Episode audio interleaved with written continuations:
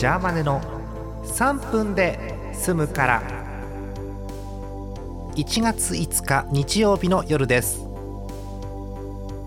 いよいよ本格的にお正月が終わりといいますか、えー、平日モードに明日からなろうかなという最後の日曜日でございます。いきなりステーキじゃありませんよ。お便りをご紹介します。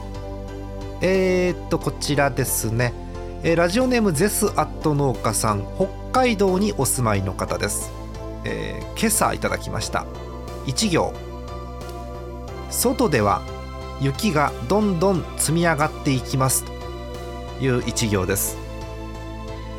えー、TA さんの話なんかもね最近聞いてると札幌今年は雪少ないなんていう話でクリスマスの時期も年明けてからもそんなになかったってことなんですがどうやら降っているみたいですね。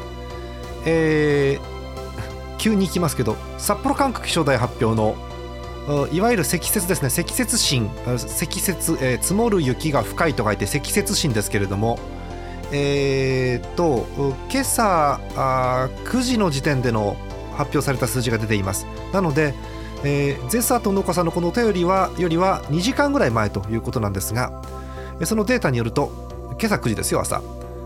札幌嘘。4センチ。積雪4センチ少な。びっくりですよ。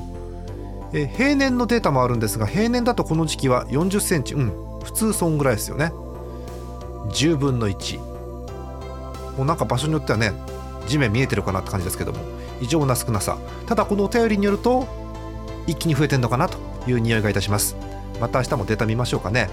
はいありがとうございます。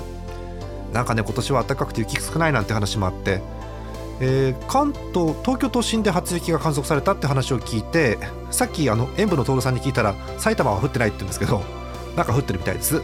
えー、大変ですよね。うん。なんかインフルエンザもねまだ流行ってるみたいですから気をつけてください。残り30秒お便りいけるかな、えー、いきましょう、えー、山形県目の付けどころが治安で所さんいつもありがとうございます。今相方と温泉に来てるのですがいいですね。体を洗ってる時に鼻血を出してしまいあらあら。え大して入浴せずに上がってまいりました。